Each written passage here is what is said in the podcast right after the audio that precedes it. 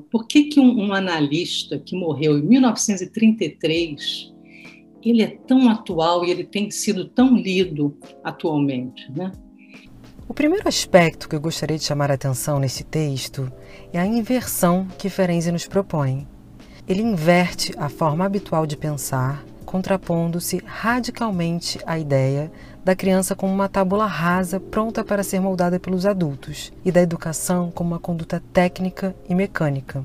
Ao primeiro choque se soma um segundo, que é invalidante e que diz respeito, para usar essa expressão, a uma experiência radical de abandono.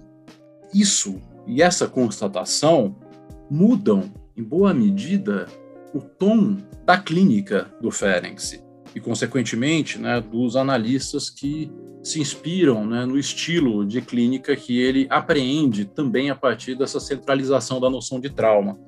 Ou seja, o analista, mesmo que essa não seja a sua pretensão, se ele se refugiar, se ele se proteger demais do encontro clínico, pelo, por exemplo, por um apego muito rígido à técnica, né, à neutralidade, à abstinência, alguns dos princípios que regiam a técnica freudiana, esse psicanalista ele vai ser um traumatizador, ainda que a sua revelia.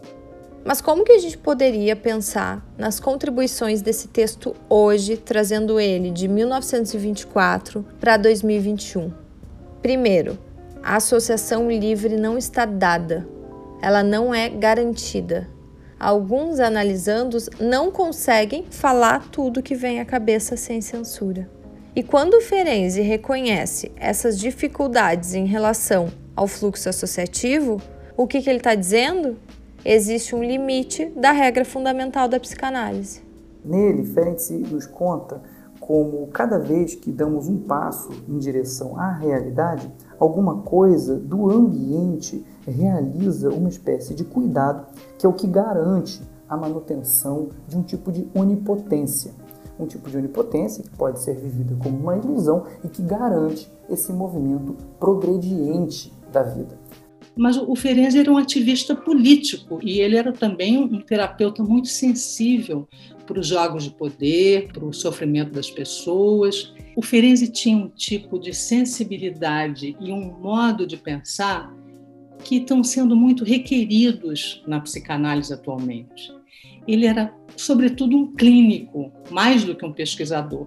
E ele tinha sempre uma afinidade com esse lado mais frágil da corda, em qualquer relação que esse lado mais frágil estivesse. Ele sempre foi alguém afinado com as minorias.